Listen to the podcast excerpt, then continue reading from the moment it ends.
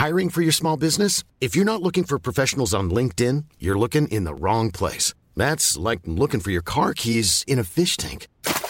LinkedIn helps you hire professionals you can't find anywhere else, even those who aren't actively searching for a new job but might be open to the perfect role. In a given month, over 70% of LinkedIn users don't even visit other leading job sites. So start looking in the right place. With LinkedIn, you can hire professionals like a professional. Post your free job on linkedin.com/people slash people today.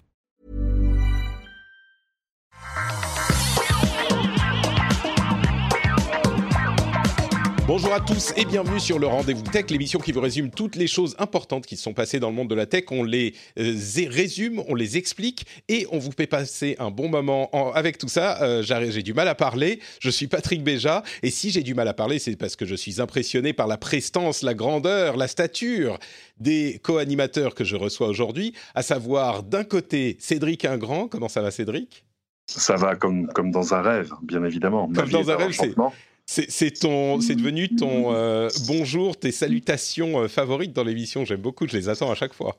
Habi- habituel, mais, mais pas que pour toi. hein. Ça marche pour tout le monde, même dans les couloirs ici au bureau. C'est comment ça va, mais comme dans un rêve. Super. Voilà. Ça me fait plaisir. Euh, je précise qu'en préparant l'émission, on a remarqué qu'on entendait un petit peu quand tu, quand tu respirais euh, dans le micro. Donc, ce que j'ai proposé, c'est que soit tu bouges un peu le micro, soit tu arrêtes de respirer. Euh, donc, tu as le choix, en fait. Tu, J'aime ton côté pragmatique. Mais oui, il faut, faut être pratique dans la vie. Et de l'autre côté, donc l'autre stature qui m'impressionne, c'est Elsa Bimbaron. Comment ça va, Elsa? T'es en forme? Bah, comme dans une grève, hein, moi. Qu'est-ce que je te dis? Écoutez, les deux ne sont pas forcément incompatibles parce que, comme je le répète aux auditeurs euh, qui suivent ou à ceux qui ne sont pas encore auditeurs sur euh, Twitter et ailleurs, euh, une grève, c'est l'occasion rêvée d'écouter encore plus de podcasts et de les faire découvrir à vos compagnons de transport en commun pendant la grève. Donc, euh, franchement, je pense qu'il faut voir le bon côté des choses et, et c'est l'un de- des nombreux bons côtés de la grève, n'est-ce pas, Elsa Tu es complètement d'accord? Moi, je suis à vélo, donc personnellement, euh, Ça change pas grand-chose. Je pense que Elsa, elle doit essayer de garder les oreilles libres hein, pour survivre. hein, tu Oui. vois, pour arriver à bon port. Moi, c'est vrai que ouais, en voiture, j'écoute énormément de podcasts cette semaine, hein, mais énormément, même des Bon. très longs. Alors, euh, je vous encourage à dire à vos amis euh, qui ne savent pas quoi faire pendant les transports s'ils s'ennuient, donc d'écouter, par exemple, au hasard, le Rendez-vous Tech, mais il y a plein d'autres podcasts. Mais si vous aimez bien le Rendez-vous Tech, peut-être que vous êtes comme ces patriotes qui le soutiennent financièrement, Guillaume Le Gorec, Jimmy Shelmy, Thomas Hochkorn, cadeau de la fête des papas, un, nom particulièrement euh, inventif de- des parents de cette personne, Philippe Zotz, Cyril Anne Westong, Flemzord, Bruno Chanel, David Diaé et Dave. Merci à vous tous de soutenir l'émission. Je vous fais de grosses, grosses bises spéciales pour le soutien de cet épisode en particulier. Aujourd'hui, on va vous parler de Larry Page qui euh, quitte Alphabet Google, pas tout à fait, non, non, il, il s'en va pas, mais en tout cas, Sundar Pichai prend la direction du conglomérat. On va aussi faire un point sur la 5G et euh, Elsa qui suit ça depuis, ouf, quoi, 10 ans, même plus, tu vas 10 pouvoir ans. euh, complètement te lâcher. C'est 10 ans qui en paraissent 50, d'après ce que je comprends dans tes tweets, hein, sur les, les, les enchères et les ventes de licences. ça, ça a l'air de, de prendre très, très, très longtemps. oui. Euh, et puis on va parler aussi de plein d'autres choses, des, des iPhones sans aucun euh, port, c'est des iPhones complètement sans fil peut-être dans notre futur, Intel qui fait un mea culpa, euh, la Chine qui fait encore des siennes, on va parler de tout ça. Mais on commence avec une petite euh, introduction, je dirais, sur Larry Page qui quitte la direction d'Alphabet, qui quitte le poste de CEO, qui est plus ou moins celui de président, mais pas tout à fait, pour être remplacé par Sundar Pichai. Alors évidemment, Sundar Pichai, vous le connaissez, c'est le président de Google. Mais quelle est la différence entre Google et euh, Alphabet? Petit résumé, Google a été créé par euh, Larry Page et... qui- euh, Sergey Brin, voilà, mon cerveau ne fonctionne plus bien. Larry Page et Sergey Brin en 98, donc il y a une vingtaine d'années, et c'est en 2015 qu'ils ont créé Alphabet. Euh, Alphabet, c'est un conglomérat qui réunit Google et d'autres sociétés. Alors, ces autres sociétés, c'est euh, les moonshots, les projets un petit peu fous qu'ils ont lancés et qu'ils espéraient euh, faire euh, transformer en vrai business, mais à terme, peut-être plus loin dans l'avenir.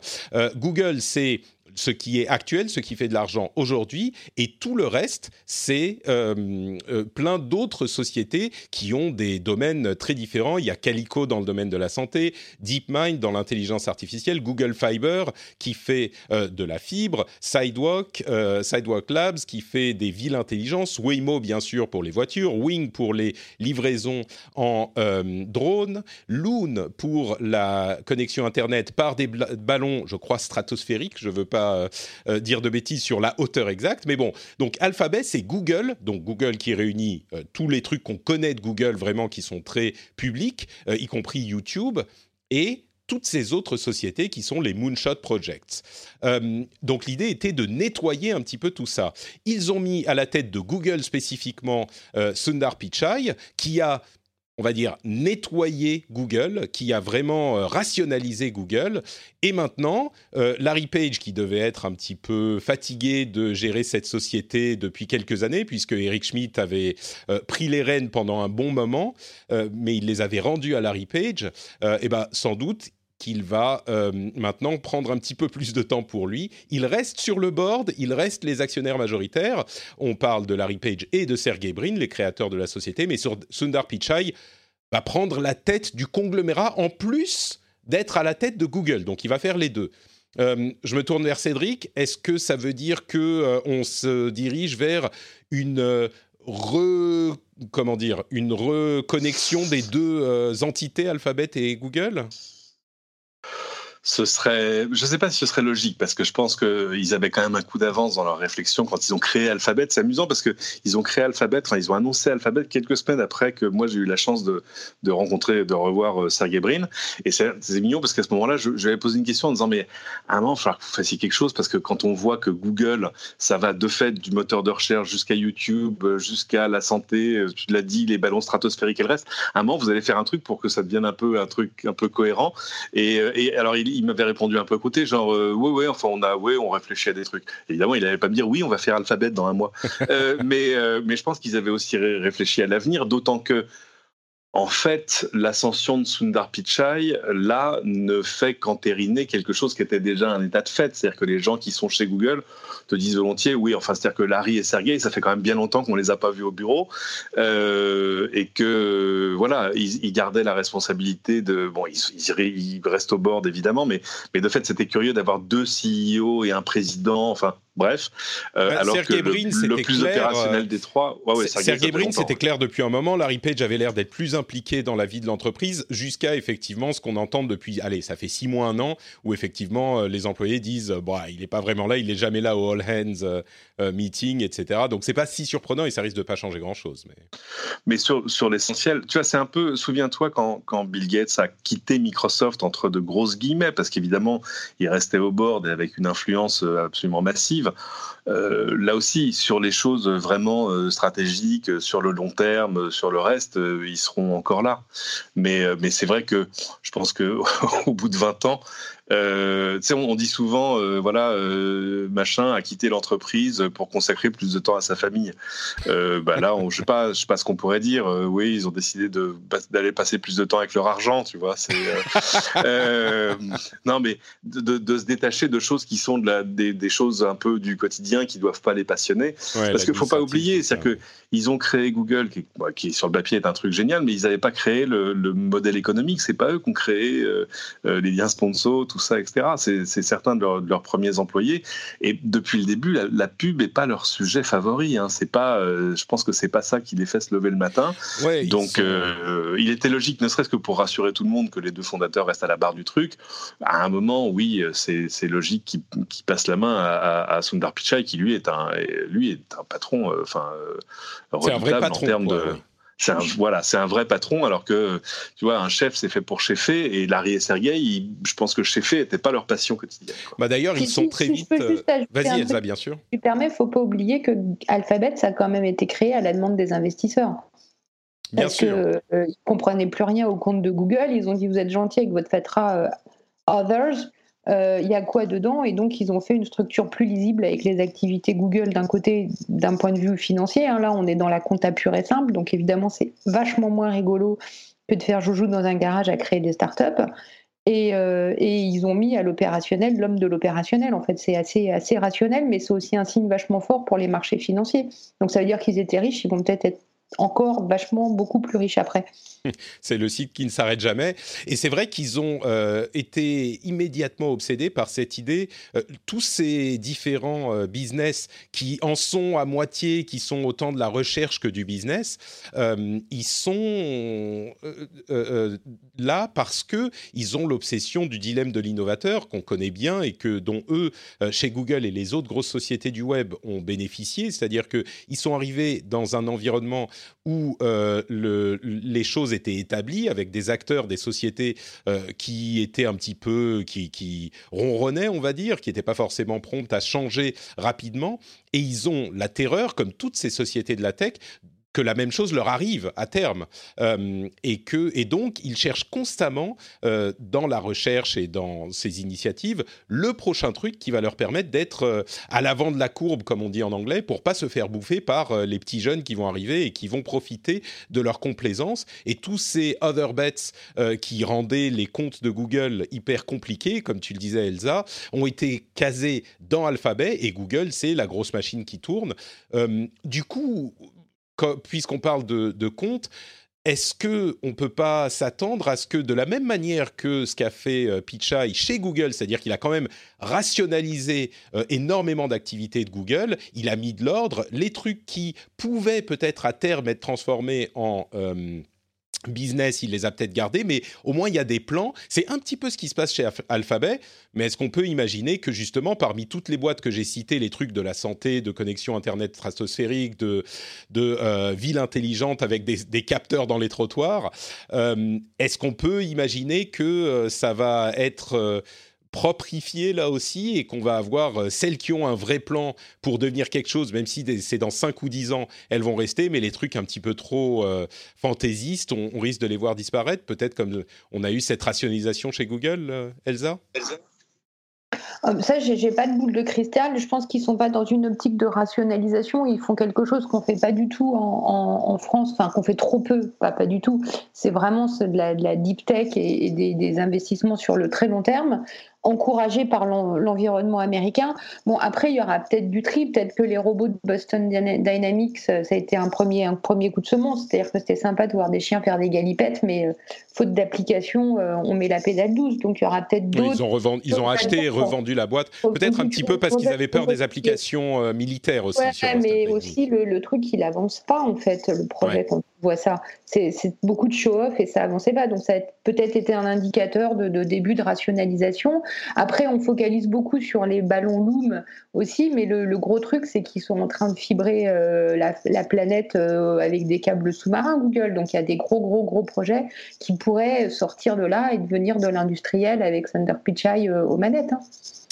Effectivement, je crois que ça serait pas surprenant, disons, de voir que les choses vont pas forcément, ils vont pas se mettre, il va pas se mettre à tout euh, débroussailler, mais peut-être faire pousser à, faire avancer les choses un petit, de manière un petit peu plus concrète. Mais euh, on verra, c'est intéressant parce que c'est vrai que tous ces projets avancent. Euh, on pense à Waymo notamment, mais il y en a d'autres qu'on a mentionnés. Tous ces projets avancent mais on les voit plus trop parce que c'est des trucs qui sont à un horizon qui sont au-delà de la euh, tech grand public consommateur.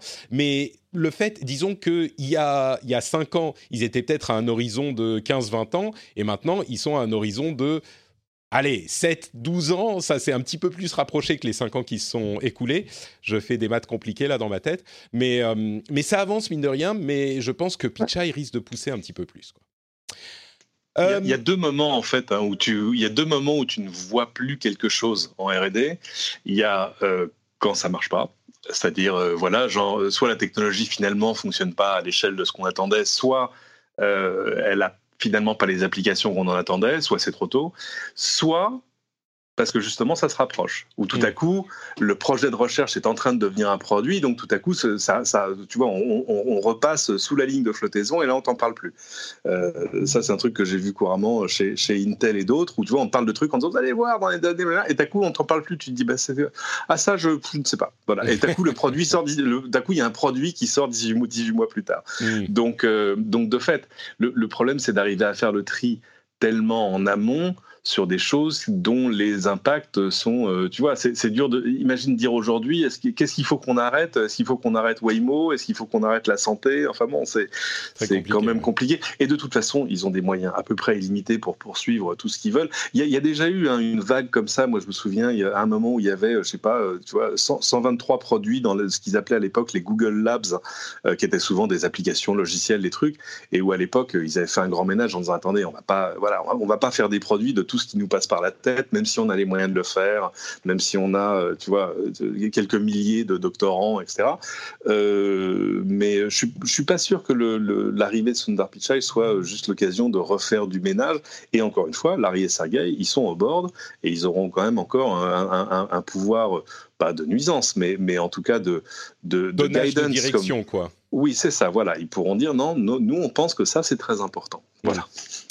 Bon, donc en gros, si on résume en une phrase, pas d'énormes changements à prévoir euh, dans un avenir proche en tout cas.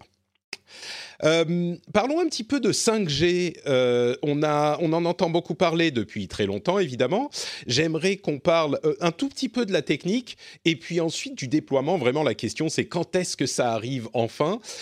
Au niveau de la technique, bon, comme on le disait en début d'émission, Elsa, tu suis ça depuis un bon moment. Moi, je connais ça un petit peu de, ni de trop loin ni de trop près, on va dire de moyen loin. Ce que je retiens de la 5G, ce que ça va apporter, c'est qu'il y a d'abord plusieurs types de fréquences, donc soit des hautes, soit des moyennes, soit des basses fréquences. Plus les fréquences sont basses, plus on a de la pénétration dans euh, les immeubles et de la portée qui est longue. Et ça, c'est ce qu'on entend souvent sur la 5G, c'est que ça pénètre nulle part et ça n'a pas une grande portée, et donc c'est un gros problème. Et donc il faut mettre des antennes partout. C'est pas tout à fait le cas. Ça, c'est la 5G à haute fréquence. Mais euh, c'est pas le cas de la 5G à basse fréquence. L'avantage qu'a la 5G à haute fréquence, c'est que évidemment ça va beaucoup plus vite et ça peut couvrir beaucoup plus d'appareils, si je comprends bien. Euh, Alors, euh, on, ne parle pas tellement de haute et basse fréquence, on parle plutôt de standalone. D'accord. sur les sur les fréquences. Mais vas-y, continue. D'accord. bon, tu, mais de standalone, qu'est-ce que ça veut dire standalone en, bah, c'est, en fait sur la, 5G, on va on va déjà elle va servir à quoi? Euh, à connecter plus d'objets, puisqu'après avoir connecté les gens avec des smartphones, on connecte les objets, donc c'est l'Internet des objets, donc c'est des milliards d'objets à connecter, c'est mille fois plus d'objets connectables en 5G qu'en 4G, avec euh, dix fois moins de latence donc super pour la voiture autonome, pour la chirurgie à distance, et avec euh, euh, des possibilités d'avoir des flux euh, dédiés, adressés, très spécifiques et connectés massivement. Donc ça veut dire que dans un stade, tu pourras avoir tous les spectateurs connectés avec un téléphone et chacun pourra regarder les performances de son joueur de foot préféré sur un terrain. Donc on voit en même temps les, applications qui commencent à arriver et à émerger. Et c'est aussi 100 euh, fois plus de data, ce qui devient indispensable avec l'augmentation des consommations de données euh, en ligne. Alors après, côté fréquence, youpi, c'est fun. Euh, là, on a les 3,5 GHz qui sont en processus d'attribution en France. Hein, les enchères n'ont pas encore commencé. Ça sera donc a priori en juin. Attends, excuse-moi, avant de partir dans les attributions, j'ai quand même une question de, gros geek. Euh, D'abord, ton, micro frotte un peu contre tes vêtements, je crois, si tu ah, peux. Je vais arrêter de. Non, c'est mes cheveux. Ah, d'accord, ok. c'est l'effet princesse Elsa, tu sais, mais je suis brune. Je pense que c'est la seule fois que tu, tu, dois faire ce, cette, blague. cette, blague. oui. tu, sur la question, c'est un point qui moi me m'intrigue vraiment sur la question de la bande passante et de la vitesse.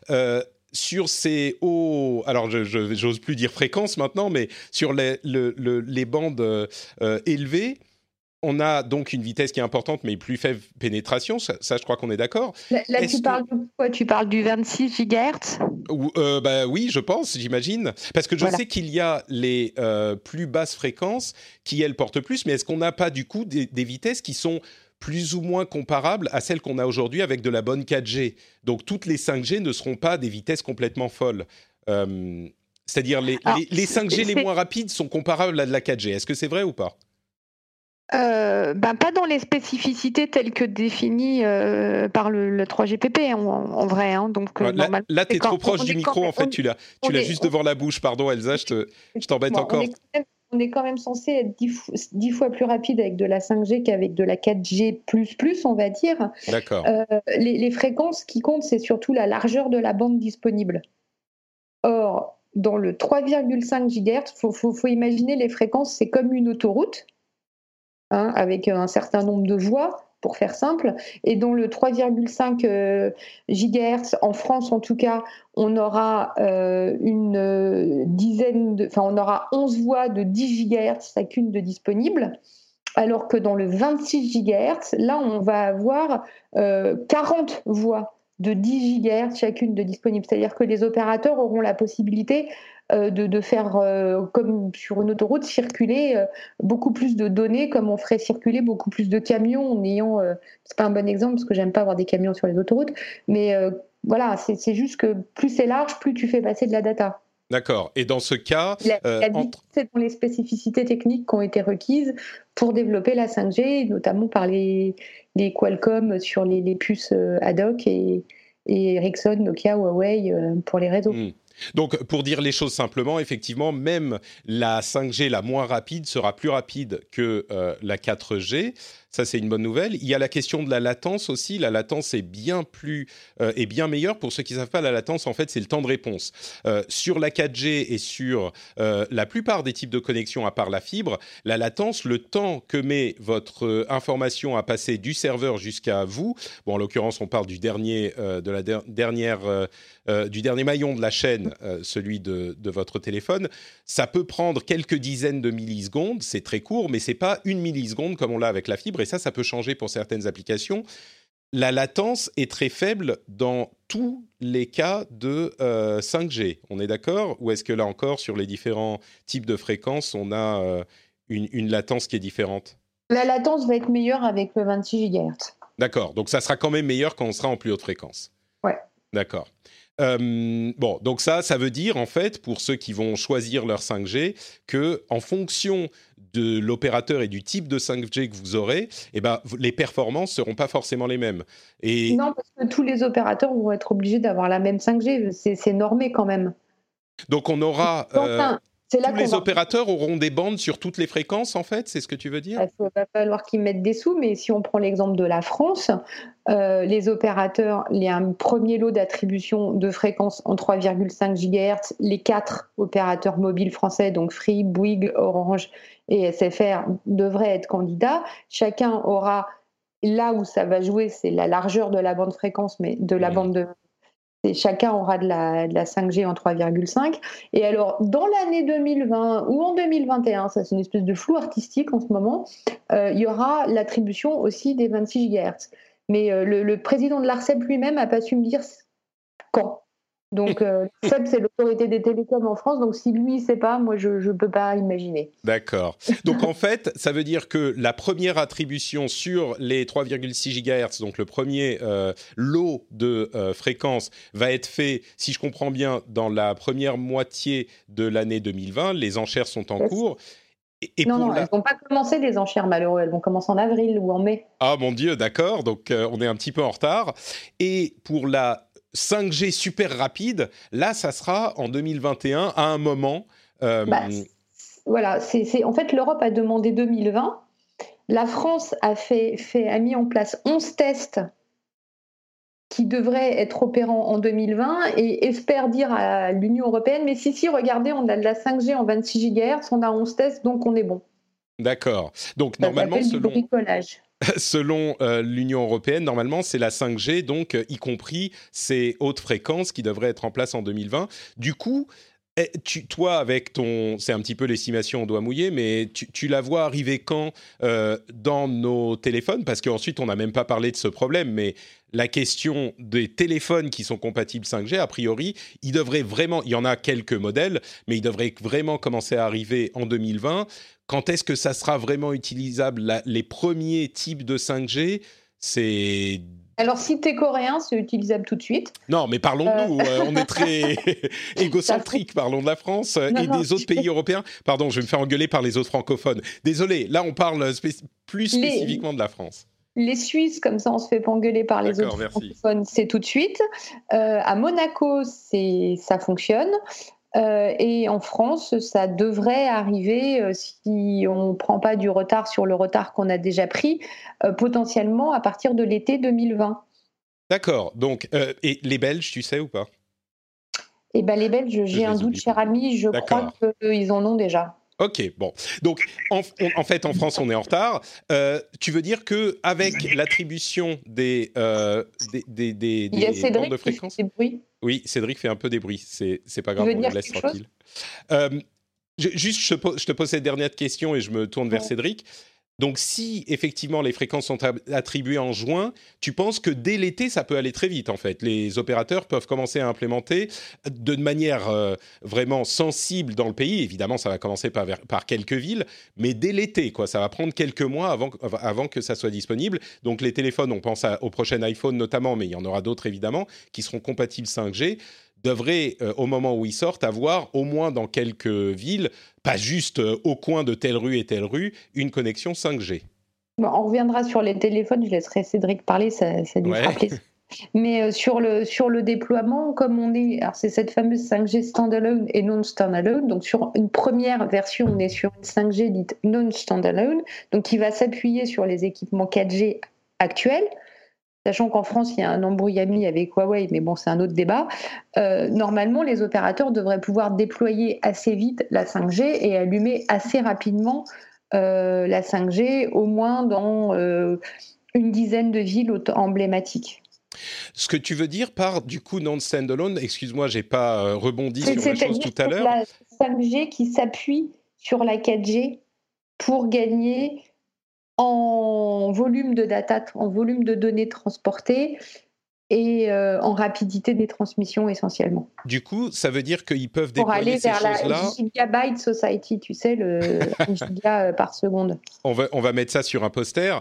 Euh, c'est, du coup, quand on dit non-standalone, ça s'appuie sur la 4G. Est-ce qu'il faut quand même rajouter du matériel sur les tours ou j'imagine ah que oui, c'est pas juste une mise à jour logicielle? Non, il faut rajouter des petites antennes. D'accord, ok. Donc, euh, mais, mais c'est plus facile à déployer que de la 5G standalone qui, elle, ne se repose pas sur des infrastructures 4G. Bah, surtout qu'il faut les fréquences qu'on n'a pas. D'accord. bon, bah décidément. Euh, ok, bah merci pour ce, pour ce petit point. Je pense qu'on y voit un petit peu plus Je vais faire un petit dessin. Je vais poster ça sur mon compte Twitter avec les, les bandes. Il existe quelque part. Je l'avais déjà fait. Super. Bah on dira voir ça. Cédric, est-ce que tu as quelque chose à ajouter sur cette merveilleuse aventure de la 5G Oh, ben, on, aura pris quoi presque un an de retard par rapport au calendrier original, parce que si mes souvenirs sont bons, mais là je, évidemment, comme toujours, je me repose sur Elsa, euh, les, les, enchères à l'origine, ça devait être l'été 2019. Mais en même temps, euh, en arrivant un peu en retard par rapport à certains pays. Tu citais Monaco. Bon, forcément, il suffit de mettre une antenne pour couvrir tout le pays. Il paraît qu'il en faut un peu plus qu'une parce que ça, c'était ma vanne. T'es gentil. non, mais non, c'est aussi la mienne à chaque fois qu'ils arrivent en disant on a fait la 4G avant tout le monde. Oui, bah d'accord, ok, c'est bon. euh, mais en arrivant un petit peu en retard par rapport à d'autres pays, mais pas seulement autour de nous, euh, on, on, va, on va finalement avoir un bénéfice, c'est que nous, on n'aura pas besoin d'attendre les combinés ou d'avoir un choix limité parce que tout ce qui peut ou prou va sortir aller à partir de, du, du, début de l'année. Euh, quand on va aller à, à, Barcelone en février, euh, ça va être ça va être la grande grande fête de la 5G. C'était déjà la fête de la 5G l'année dernière, mais plutôt du côté des, des opérateurs, des équipementiers et du réseau. Et là là la fête de la 5G va enfin gagner le monde des le monde des, des, des combinés, des, consommateurs quoi, ouais. Bah oui, c'est tout à coup on va voir, euh, bah on va voir ce qu'on va voir. On aura même la chance euh, finalement de pouvoir avoir des combinés 5G qui seront déjà sortis ailleurs et dont les prix auront déjà baissé. Euh, alors, pour l'instant, les, les, constructeurs ça les embête parce qu'il faut qu'ils soient un peu sur les deux. Tu vois, il faut qu'ils quand même qu'ils continuent. Ils peuvent pas te faire un combiné. Enfin alors, après, qui peut le plus, peut le moins parce que les trucs 5G seront évidemment compatibles 4G. Mais euh, mais pour tirer sur les prix, il faut qu'ils continuent à, à, commercialiser des, des, combinés qui ne sont que 4G. Mais mais tout ça va se régler à mon avis dans dans l'année. Et puis voilà, on aura Apple qui va arriver en septembre et signer, euh, sonner la fin de la récré, en gros, en disant bah voilà, maintenant tout le monde est 5G, problème réglé. Elsa, tu voulais ajouter quelque chose Je voulais demander à Cédric s'il se souvenait quel était le chinois. Je ne sais plus si c'est Oppo ou Xiaomi qui a annoncé qu'ils allaient en lancer 10, ou Huawei peut-être. Je pense, il y en a un qui a dit ça sera 10 lancements de smartphones 5G en 2020. Sachant je pense qu'ils vont tous le faire. en ont déjà et euh, qui ne sont pas lancés en Europe. Euh, Samsung en a aussi, hein, euh, pas lancé en Europe. voilà, donc Non, mais c'est simple. Hein, si 2020 est l'année de la commercialisation de la 5G partout, alors ces gens qui quand même te sortent allègrement 30 à 40 combinés par an, ça, donne le vertige. Hein. Moi, on se souvient d'un temps un peu plus calme où on, comptait juste les points, tu vois, comme, comme, dans un match à Roland Garros avec Samsung d'un côté et Apple de l'autre, et là, tout à coup, les Chinois sont arrivés, et c'est un peu comme, comme si on t'avait mis, tu vois, huit tournois de ping-pong sur un cours de tennis, tu vois, et là, tu, tu et il faut, il faut que tu suives toutes les balles. Donc, c'est. non, non, ça va quand même très, très, très vite. Il y a des fois, on a le vertige en disant, attends, alors attends, le Xiaomi Mi Mix T. Attends, c'est le Pro ou c'est le 8 Non, c'est le 9. alors attends, mais, bon, voilà. Euh, euh, donc non, je pense que je ne sais pas lequel des trois euh, l'a annoncé, mais, mais clairement, ils vont tous sortir une ribambelle de modèles 5G à tous les prix, même si évidemment l'espoir quand tu es constructeur, c'est d'arriver à faire un peu de marge au moins au début en disant bah oui, monsieur, il est 5G, donc il est un peu plus cher.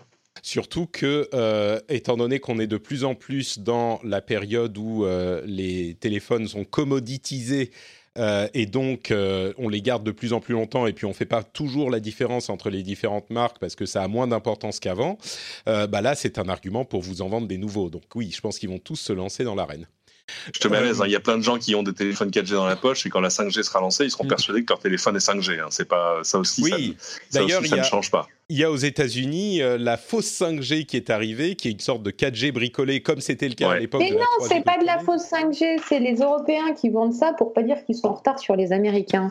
Non, mais les Américains l'ont fait aussi avec. Euh, ils l'avaient fait avec la 4G, tout pareil. Hein. Et ils l'avaient fait avec la 4G à l'époque, mais AT&T l'a fait avec la 5G aussi. Euh, d'ailleurs, on a Jeff qui dans l'émission m'a dit mais si si j'ai la 5G regarde et en fait c'était euh, mmh. cette fausse euh, cette fausse 4G. Donc on, est tous coupables en fait. Mais au final, ce que je retiens, c'est que euh, on est peut-être en retard en France, mais comme on n'a pas les appareils de toute façon, peut-être qu'on n'est pas si en retard que ça. Ensuite, la question, ça va être de la, la, la quantité de territoire couverte, qui peut-être aurait été plus grande si on avait commencé plus tôt. Mais bon, le, problème de la 5G, c'est qu'on parle là de smartphone, mais on parle d'un pour cent du marché de la 5G. La 5G, c'est avant tout des usages industriels. Et pourquoi est-ce que c'est embêtant d'être en retard? Parce que pendant ce temps, il y a des gens qui déploient des usages industriels qui vont tout changer. Alors, on a parlé de voitures autonomes, de santé connectée, ça c'est presque les trucs glamour du, de l'histoire. Et puis il y a le moins glamour qui est euh, l'usine connectée en 5G. Et les Allemands, Bosch, Siemens, ils sont en train de travailler comme des dingues sur des, des, solutions d'usines connectées, les Chinois aussi. Et puis nous, on va arriver avec nos métiers à tisser en faisant ouch, on a raté une génération. Quoi. Mais du coup, tiens, je vais, ça me donne l'occasion de te poser une dernière question. Et j'aime beaucoup les métiers à tisser. Oui. une dernière question pour conclure, en fait. Est-ce que au final, la 5G, à part quelques usages très spécifiques pour les euh, utilisateurs finaux, est-ce que ça va vraiment changer quelque chose pour nous? Est-ce que c'est pas plus des transformations à un niveau plus professionnel, comme tu le dis, et industriel. Est-ce que pour les utilisateurs finaux, ça va vraiment changer quelque chose la 5G bah, ça va changer quelque chose euh, dans la mesure où il y a des projections qui ont été faites. Et là, je vais citer euh, les gens de chez Orange qui estiment que si d'ici 2022, il n'y a pas plus de largeur de bande disponible, les réseaux vont saturer parce que les gens consomment toujours plus de données en mobilité. Donc en fait, on a d'abord besoin de nouvelles fréquences pour absorber les flux actuels. D'accord, mais donc en fait, c'est-à-dire qu'on va peut-être euh, télécharger un petit peu plus vite ou naviguer un petit peu plus vite sur Internet, mais ça, ça va être un, un changement dont on va se rendre compte que si on revient en arrière plus tard, ça va pas transformer les usages peut-être comme l'a fait la 4G à l'époque du passage de la 3G à la 4G, où on a eu l'ajout en fait euh, euh, euh, vraiment utilisable, par exemple du streaming vidéo, d'une utilisation d'internet qui était comparable à la maison et en mobilité dans une certaine mesure. Là, ça va être juste pouvoir continuer à faire ce qu'on fait déjà. J'ai envie de te dire Joker parce qu'il y a dix ans, qui aurait imaginé que les gens regarderaient des vidéos dans les transports en commun quand ils fonctionnent ou euh, qui n'auraient plus que du streaming euh, musical. Enfin, c'était pas. l'imaginer, mais tu veux dire, euh, ça peut amener de nouveaux usages. Ça peut amener de nouveaux hmm. usages auxquels, le premier, si j'y pense, je crée une start-up et je deviens milliardaire et je finance les patriotes. D'accord. Bon bah écoute, je le note, je le note. Merci pour toutes ces toutes ces informations sur la 5G. bah, qu'on continuera à en parler évidemment dans les mois et les années à venir. On va faire. Une... on va faire une petite pause euh, pour vous parler. Bah alors, oh, je vous ai déjà donné la suggestion de euh, suggérer le podcast à vos amis qui sont dans les, transports pendant les grèves. J'aimerais aussi lire le commentaire de David34 qui, sur iTunes, nous dit le meilleur podcast tech, le meilleur et de loin, point d'exclamation, podcast intelligent, réfléchi, qui aborde tellement de sujets intéressants, avec en plus plein d'invités différents que je suis par ailleurs, je pense qu'il parle de vous, à écouter sans modération si vous voulez avoir un avis éclairé sur la tech et sur le monde qui vous entoure. Merci beaucoup David34. Si comme lui vous appréciez l'émission, vous pouvez aller sur iTunes ou sur un autre euh, euh, catalogue de podcasts et laisser un petit commentaire, une petite note. Vous pouvez aussi simplement le recommander à vos amis, c'est un bon moyen de soutenir également. Et bien sûr, vous le savez, sur Patreon, patreon.com slash rdvtech, si vous voulez soutenir financièrement, c'est vraiment super simple. Vous pouvez, euh, bah, pour le prix d'un petit café, c'est hyper euh, abordable, si vous en avez les moyens bien sûr, un petit café, une petite bière, un petit sandwich, vous choisissez, vous choisissez euh, combien de temps vous soutenez, vous choisissez le nombre d'épisodes que vous soutenez et vous allez créer votre compte et soutenir tout simplement l'émission de cette manière. C'est sur patreon.com slash rdvtech. Je vous remercie infiniment et en plus vous avez des bonus comme le flux privé avec les émissions sans pub, sans promo et euh, des bonus en plus, donc euh, des contenus exclusifs. Donc n'hésitez pas, c'est sur patreon.com slash rdvtech. Ryan Reynolds here from Mint Mobile. With the price of just about everything going up during inflation, we thought we'd bring our prices down. So to help us, we brought in a reverse auctioneer, which is apparently a thing.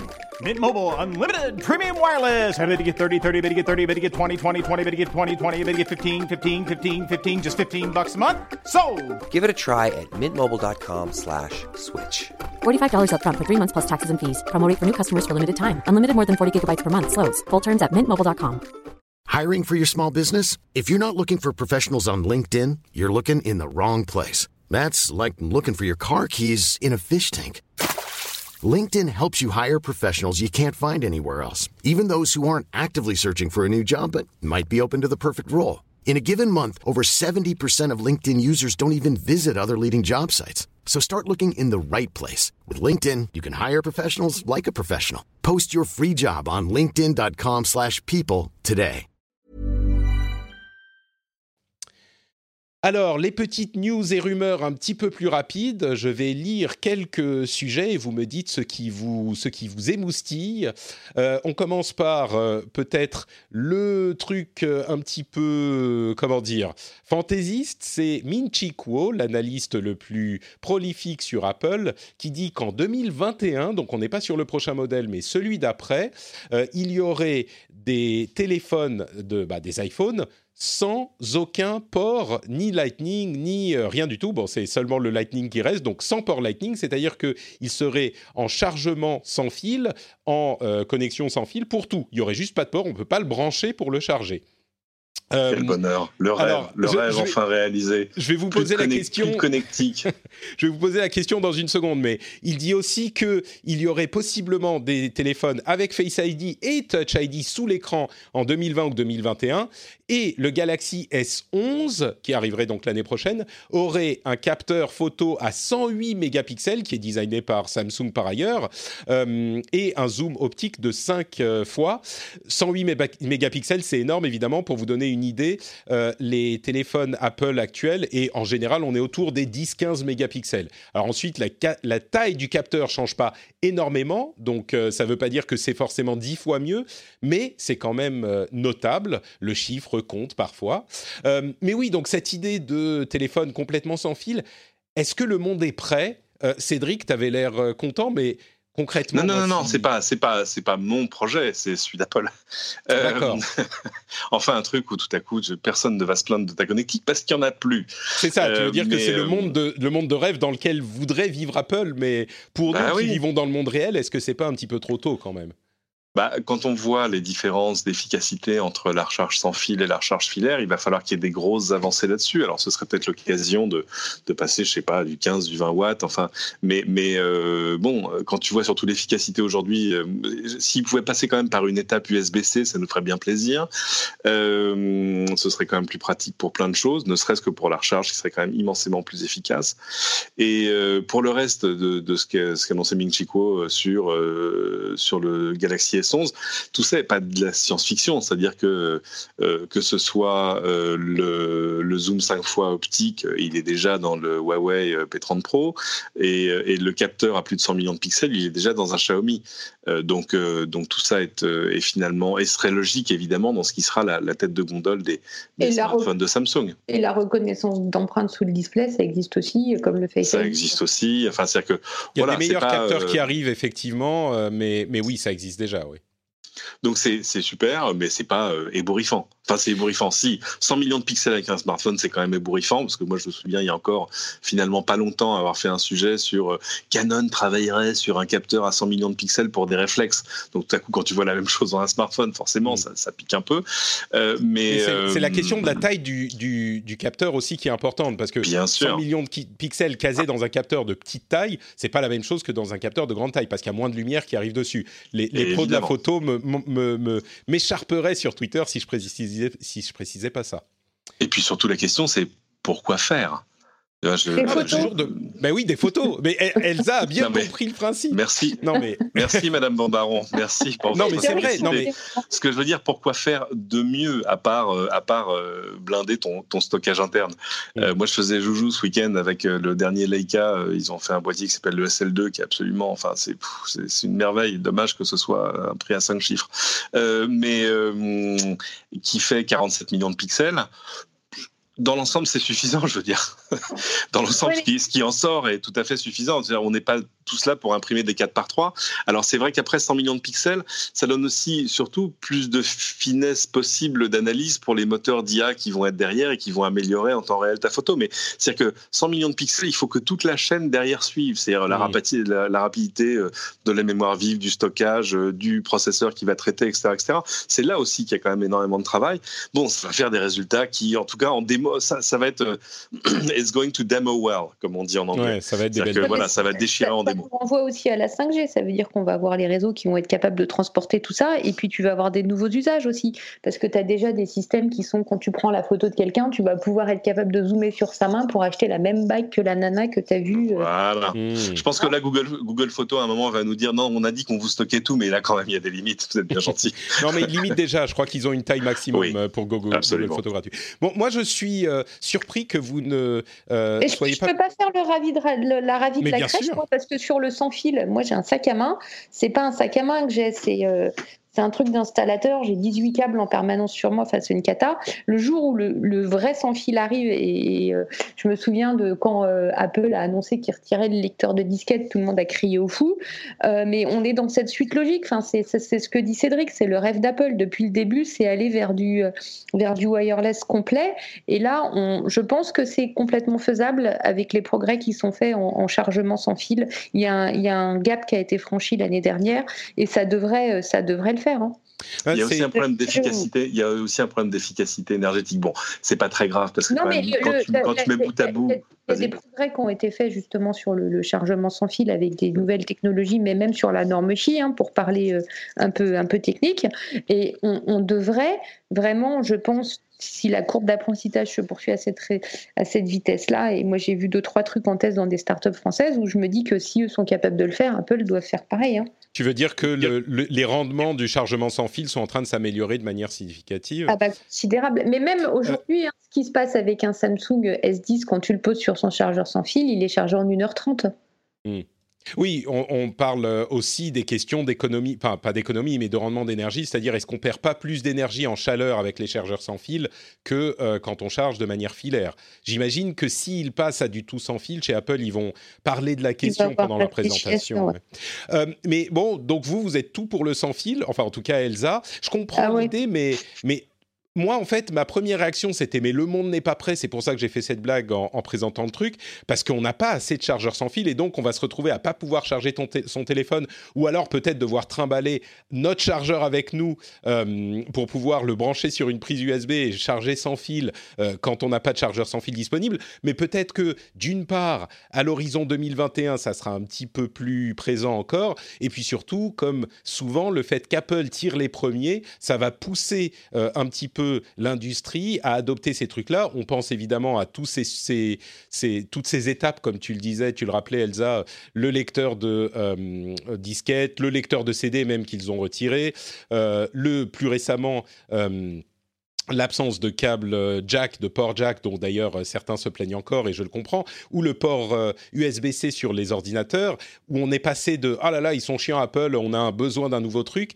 euh, à, au bout de, ça a quand même pris deux, ans, on, a, on est passé à, ah bah c'est quand même super chiant que quelqu'un sorte un truc qui n'est pas en USB-C. Et c'est toute l'industrie qui avance, c'est pas que Apple, mais Apple est une, disons, une, étape importante dans ces modifications. Juste pour les chargeurs sans fil, si je peux parler d'une petite start-up française, j'avais fait un papier, je fais de la pub pour mon journal aussi, euh, ce qui s'appelle Ipan Ipan, et eux, ils ont signé un deal avec McDonald's et ils vont équiper 3 à 400 McDo par an, ils ont un deal sur 3-4 euh, ans pour faire les les restaurants McDo avec intégré dans le mobilier des chargeurs sans fil. Hmm. Il y a, Donc ouais, c'est en train d'arriver quoi. C'est peut-être. Euh, c'est en train d'arriver.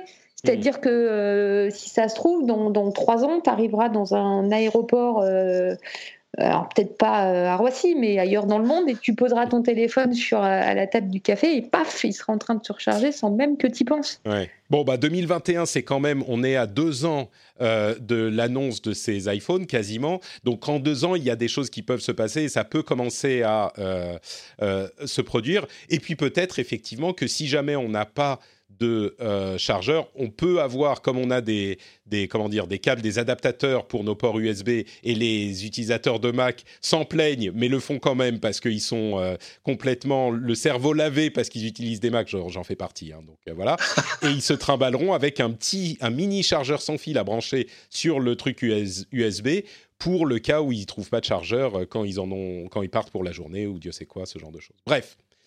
On verra où on en est dans deux ans. Euh, le président d'Intel, le CEO d'Intel, a fait une sorte de mea culpa sur leur euh, stratégie. Et c'est vrai qu'on parle souvent d'Intel dans l'émission, ou de temps en temps en tout cas, et de l'avance incroyable qu'ont pris tous leurs concurrents sur les processus de gravure de processeurs, y compris les processeurs ARM qui font maintenant du 7 nanomètres, euh, alors qu'Intel a du mal à passer au 10 nanomètres, qui est l'étape d'avant.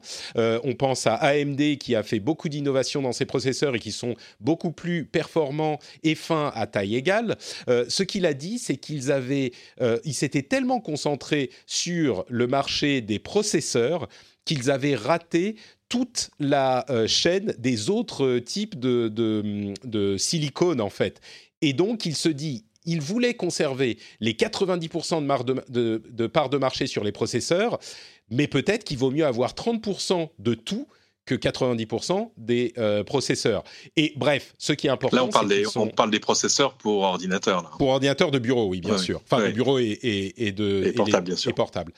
Euh, donc bon, c'est un, mea culpa intéressant. Il était temps qu'il le fasse. Euh, j'ajoute à cette euh, petite news, qui, un truc qui n'a rien à voir, mais c'est pour vous demander votre avis sur euh, celui qui vous intéresse. la Commission européenne a donné l'accord et même a donné le coup d'envoi au Airbus des batteries, comme l'appelle Numérama et d'autres, c'est-à-dire un conglomérat qui est composé de financements public et de financement privé pour euh, développer des batteries en Europe. Euh, ça a commencé, bah, ils ont donné l'accord hier, le lundi 9. Euh, il y a 3,2 milliards financés par les États, 5 milliards qui viennent du privé, et l'idée d'avoir est, d'avoir un développement concurrentiel pour le développement de batteries en Europe, ce qui est, vu la direction dans laquelle va le monde, peut-être un pari intéressant. Et puis il y aura des retours évidemment sur investissement pour les États et le privé. Enfin, c'est censé être une opération qui est bénéfique à tous. Je, je pense que euh, quand on parle de, de, pas de suffisance, mais en tout cas de euh, puissance euh, dans le monde de la tech, les batteries, c'est un petit peu le truc qui touche à tout.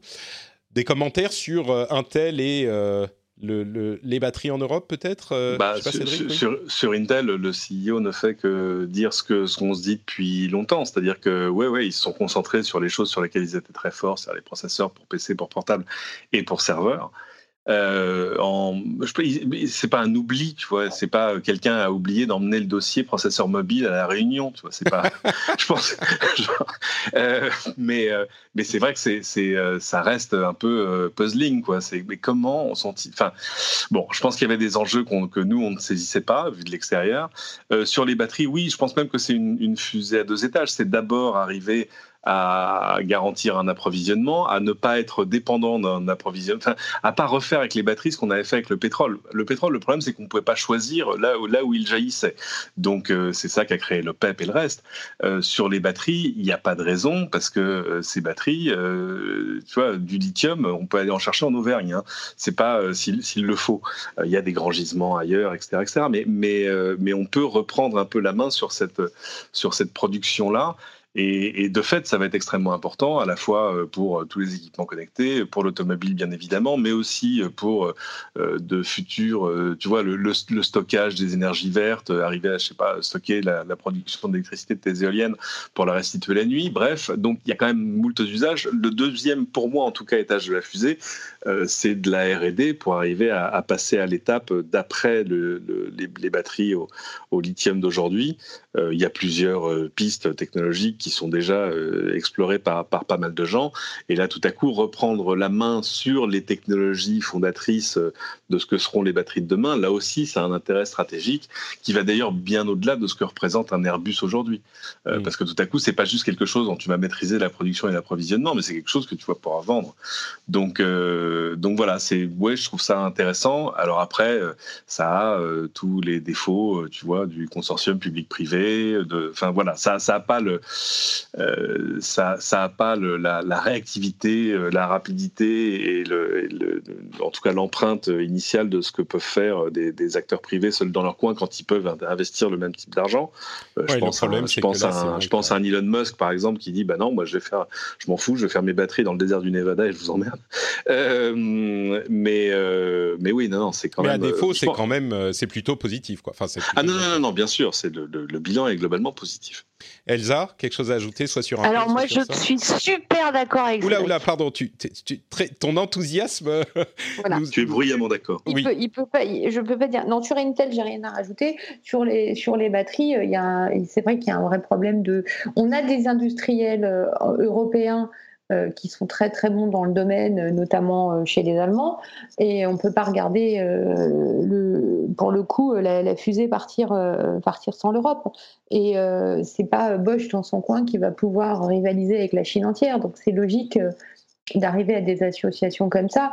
Et euh, on a des groupes en France comme Schneider Electric aussi qui ont leur mot à dire sur le sujet. Il y a toute la problématique du smart grid, donc la gestion des électricités renouvelables, euh, enfin des énergies renouvelables. C'est un énorme dossier. Euh, c'est une super bonne nouvelle. Je pense qu'on est tous assez positifs sur ce sujet et comme vous l'avez rappelé tous les deux, c'est vraiment un enjeu stratégique donc et, et, ça touche à peu près à tout. Donc il est peut-être bon de s'y intéresser.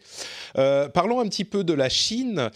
deux news d'une part, euh, Beijing a ordonné à tous les organismes gouvernementaux d'acheter euh, ou de se débarrasser de leurs euh, appareils tech, de leurs ordinateurs spécifiquement, avec des équipements étrangers. Donc que ce soit logiciel ou matériel, ils doivent d'ici trois ans être équipés uniquement de produits chinois. Alors on ne sait pas s'ils vont réussir, mais c'est un signal qui est assez fort et qui est plutôt intéressant à suivre. On est entre la défense stratégique et l'intérêt national, mais avec la Chine, ça a toujours des connotations un petit peu différentes. D'autant plus que l'autre news dont je voulais vous parler, c'est, on est encore une fois, vous savez, c'est marrant parce que je parlais des euh, choses, je vais rester diplomate, des choses problématiques que fait la Chine depuis, on va dire. Euh, quelques mois, un an au moins. Euh, et dans les premiers temps, j'avais des retours de certains auditeurs qui disaient ah mais oui, mais au moins, en gros, je, caricature un petit peu, mais il disait au moins en Chine, euh, les trains sont à l'heure, euh, voilà. Franchement, si vous réussissez à euh, continuer sur cette voie depuis, avec tout ce dont on parle depuis quelques mois, je ne comprends pas bien ce qui se passe, mais la dernière histoire cauchemardesque, c'est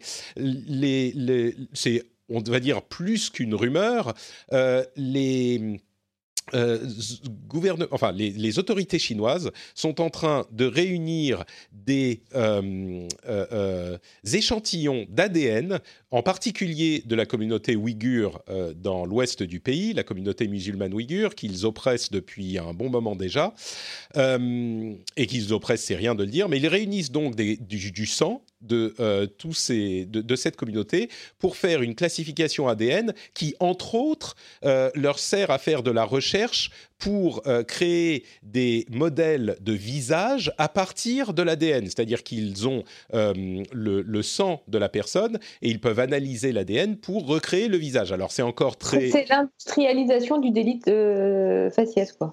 Un petit peu, oui. Et c'est en plus de ça, ils ont donc l'ADN de tout le monde, comme ça, s'ils en ont besoin à un moment, ils, savent où le récupérer. Alors, évidemment, eux, ils prétendent que, mais c'est uniquement avec des gens qui sont volontaires, euh, qui, nous donnent leur sang pour euh, volontairement. On parle de, je crois, quelques millions euh, d'échantillons, donc on n'est pas encore à des quantités à, l'échelle du pays. Mais voilà, enfin, je sais pas, moi, c'est le genre de choses qui sont particulièrement inquiétantes et c'est dans la droite ligne de ce que fait le gouvernement chinois depuis un moment.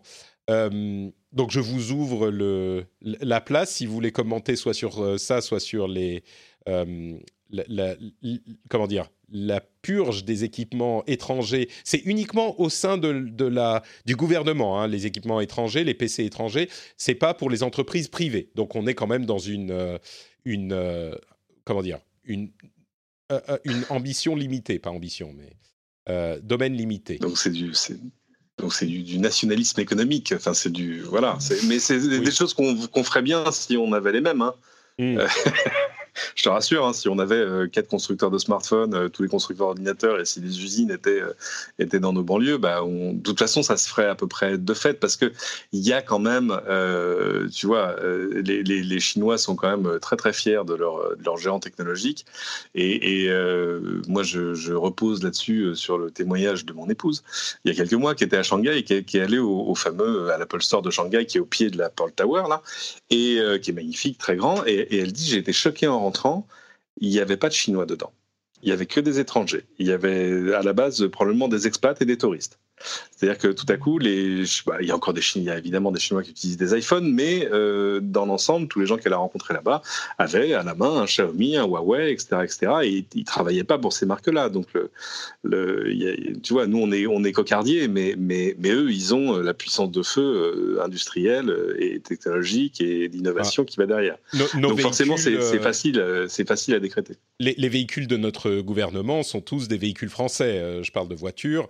Euh, et autres. Donc oui, on peut voir effectivement les choses comme ça. Dans le cadre de la guerre commerciale entre les États-Unis et la Chine, où le gouvernement euh, euh, américain a interdit l'utilisation de certains types d'appareils, et notamment Huawei, à leur gouvernement et leurs autorités publiques, ça, ça prend une coloration différente. Mais oui, disons que c'est peut-être pas forcément, on y voit peut-être un petit peu plus de d'intention négative qu'il n'y en a, je pense que c'est quand même un petit peu le cas. Mais c'est aussi un moyen de se protéger pour les Chinois. Je ne veux pas défendre le gouvernement chinois là-dedans, mais ils se sont quand même, ils ont quand même pris une grosse grosse Question de souveraineté, quoi. non, non, mais il y, a, le souci Android, c'est que là, les États-Unis ont dit euh, c'est fini, euh, vous jouez plus avec Android, enfin en tout cas pour Huawei, donc ça leur pose quand même des soucis. Euh, imagine, tu as tout ton gouvernement qui est sous Windows et puis tout à coup on dit à Microsoft, ah ben non en fait les enfants vous allez arrêter de vendre aux Chinois. Hmm. Euh, c'est un peu le, ce qui est, enfin, je me fais l'avocat du diable. Hein. C'est quand même un des arguments qui a été donné par le gouvernement chinois. C'est euh, il faut qu'on soit indépendant parce que s'ils coupent les vivres, euh, parce hmm. que ils sont, en fait, ils, face à un possible blocus technologique américain, les Chinois sont en train de préparer une réponse. Puis bon, ils sont quand même un petit peu armés parce qu'il ne faut pas oublier que les nouveaux ayant racheté IBM en 2005, puis les serveurs IBM en 2013, puis euh, Motorola, ils ont quand même acquis un peu de techno américaine aussi, donc ils sont assez sereins. Hmm. On est d'accord. Euh, bon, bah, je vous pose pas plus de questions sur la question de, de l'ADN. On est suffisamment dans, le, dans le, la dystopie avec mon petit résumé. C'est horrible. je pense qu'on est d'accord.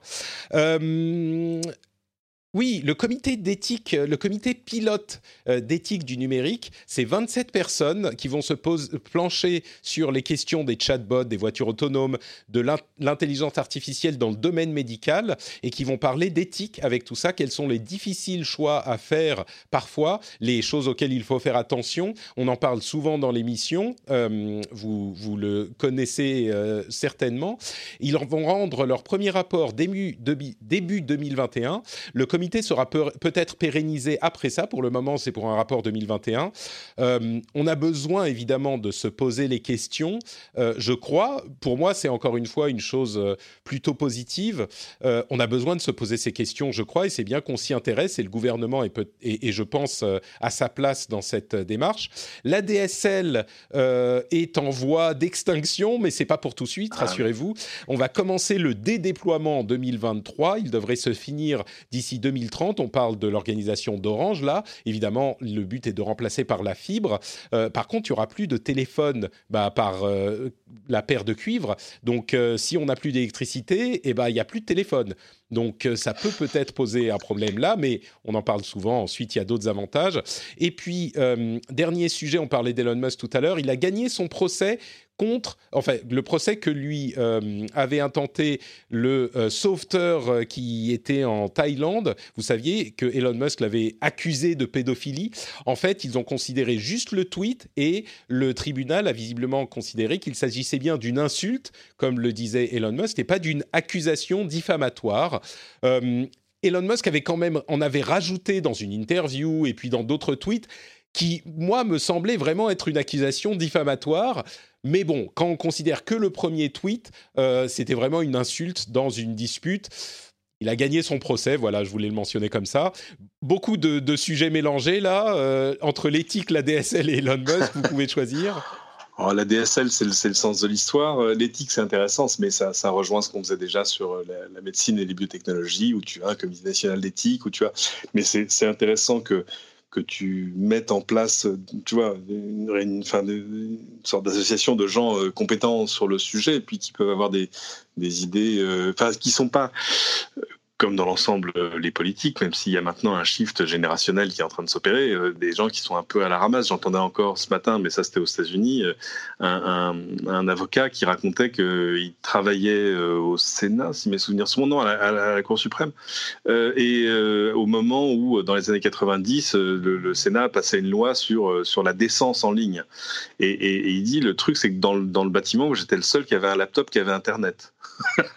donc, donc ça, ces retards sont en train de se combler, mais quand même, c'est pas mal d'avoir des gens qui sont un peu, tu vois, au, mm. top du top de la mode pour arriver à, ne serait-ce qu'expliquer euh, les concepts, euh, l'avenir des technologies qui sont devant nous, parce que euh, c'est des gens qui doivent statuer pour l'avenir et pas juste sur l'existant. Donc, c'est ça. Et arriver à y réfléchir avant que ça n'arrive, peut-être, et à établir peut-être pas des règles et des lois, mais des principes auxquels on peut se référer ensuite quand on devra faire les choix. Je pense qu'on ira tous regarder dans le rapport s'il arrive début 2020, enfin quand il arrivera, la, la mhm. question de la voiture autonome est-ce qu'elle doit choisir d'écraser euh, euh, trois vieux ou un bébé ou le contraire euh, Ça sera la mhm. grande question, le truc un petit peu flashy qu'on ira voir. Mais ouais, donc c'est bien de s'y intéresser.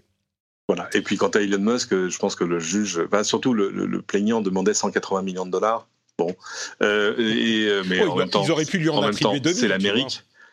Oui, mais alors c'est tout ou rien. Soit tu es coupable, tu vois, c'est dur d'être à moitié coupable. C'est mm. c'est c'est comme, euh, tu vois, il n'y a, y a, pas de femme à moitié enceinte. Enfin, c'est euh, et, là sur des choses comme ça, de fait, une fois une fois que tu as classifié le délit et que tu as dit c'est ou c'est pas, bah faut que tu bon.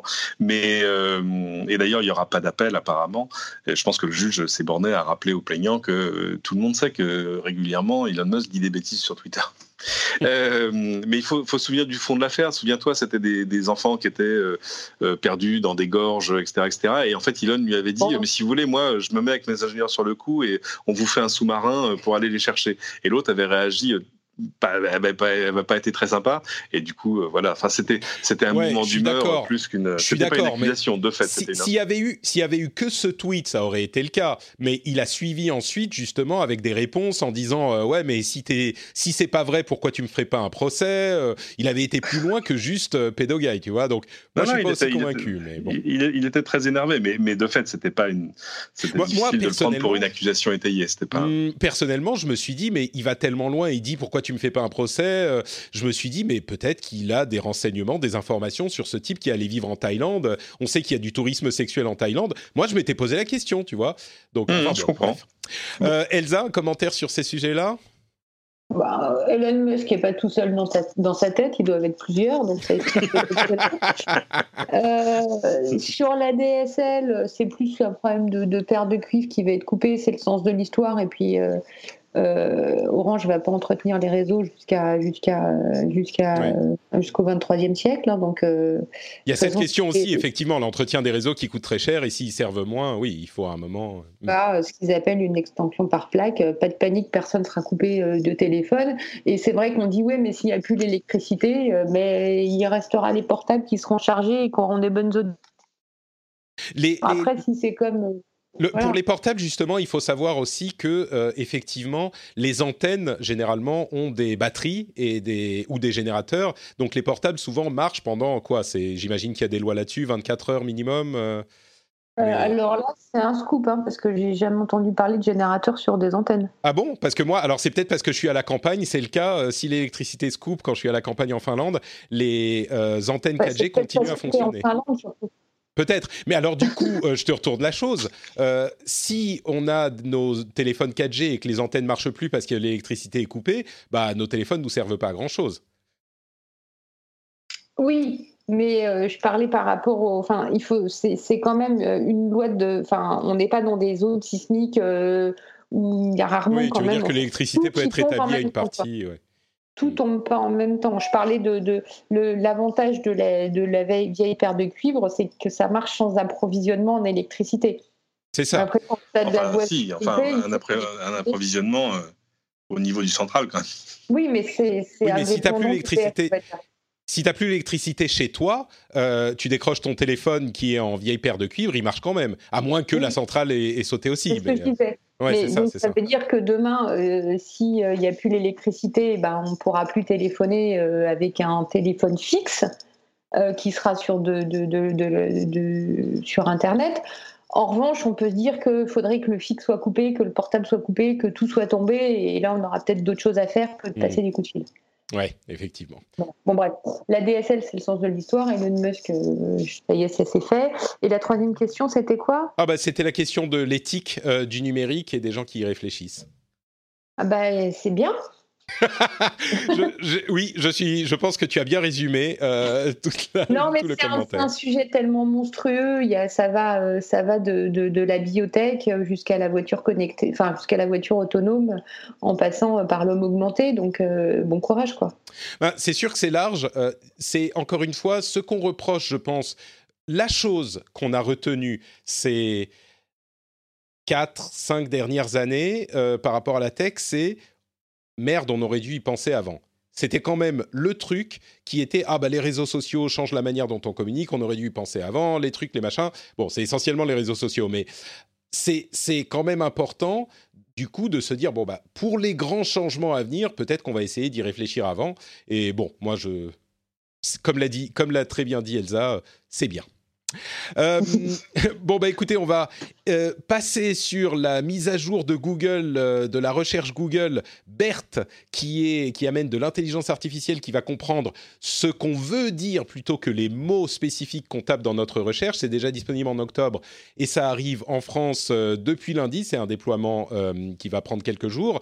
Et puis BMW qui vous faisait payer un abonnement de 80 dollars par an pour avoir accès à Apple CarPlay, qui est juste un logiciel dans votre machine. Ils avaient fait un abonnement. Bon, bah, ils font marche arrière, il faut payer une installation, machin, et c'est gratuit sur certains modèles, mais c'était vraiment le truc euh, incompréhensible, surtout sur les BMW qui généralement sont des voitures chères. En plus de ça, ils vous font payer 80 dollars par an pour avoir le. Enfin, je suis tout à fait pour les abonnements, vous le savez, euh, ça a beaucoup de, de, de, bons aspects, mais là, je crois qu'on est un petit peu dans un truc ubuesque. Heureusement, BMW s'en est rendu compte.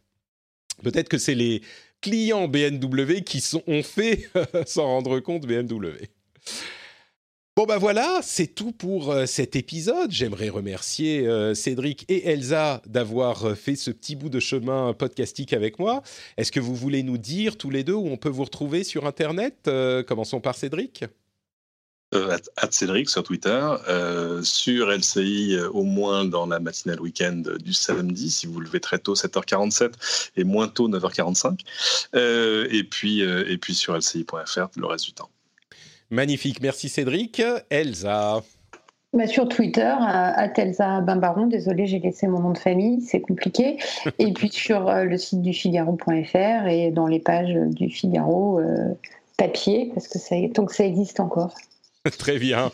C'est une réponse optimiste. Oui, oui, non, mais nous, nous, nous, y croyons, nous y croyons tous. Euh, donc, les liens Twitter seront dans les notes de l'émission, évidemment. Cédric et Elsa Bimbaron. Pour ma part, c'est Note, Patrick sur Twitter, Facebook et Instagram. Vous trouvez cette émission sur frenchspin.fr. N'hésitez pas à venir nous laisser des commentaires si vous aimez ou vous n'êtes pas d'accord avec ce qu'on a dit.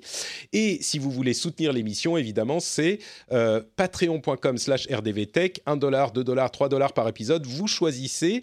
Ça se fait en deux minutes. N'hésitez pas à le faire ou alors à dire à vos compagnons de transport en commun Ah, j'écoute le rendez-vous tech, vous devriez l'écouter aussi. Vous dites vous parce que vous êtes poli, hein, vous les connaissez pas forcément. Si vous parlez à vos amis pour leur recommander le rendez-vous tech, là, vous pouvez dire tu. Euh, enfin, bon, en même temps, je ne sais pas, je vais pas vous dire quoi dire.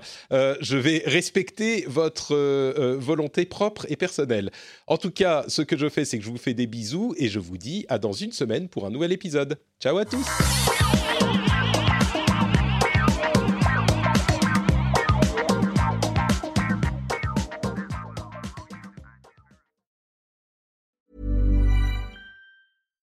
Hi, I'm Daniel, founder of Pretty Litter. Cats and cat owners deserve better than any old-fashioned litter. That's why I teamed up with scientists and veterinarians to create Pretty Litter.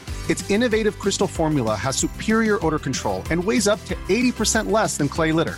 Pretty Litter even monitors health by changing colors to help detect early signs of potential illness. It's the world's smartest kitty litter.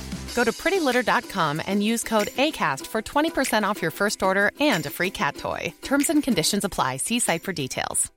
Hey, it's Paige DeSorbo from Giggly Squad. High quality fashion without the price tag? Say hello to Quince. I'm snagging high end essentials like cozy cashmere sweaters, sleek leather jackets, fine jewelry, and so much more. With Quince being 50 to 80% less than similar brands.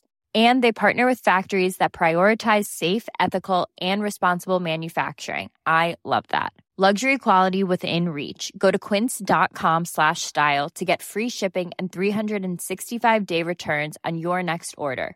Quince.com slash style.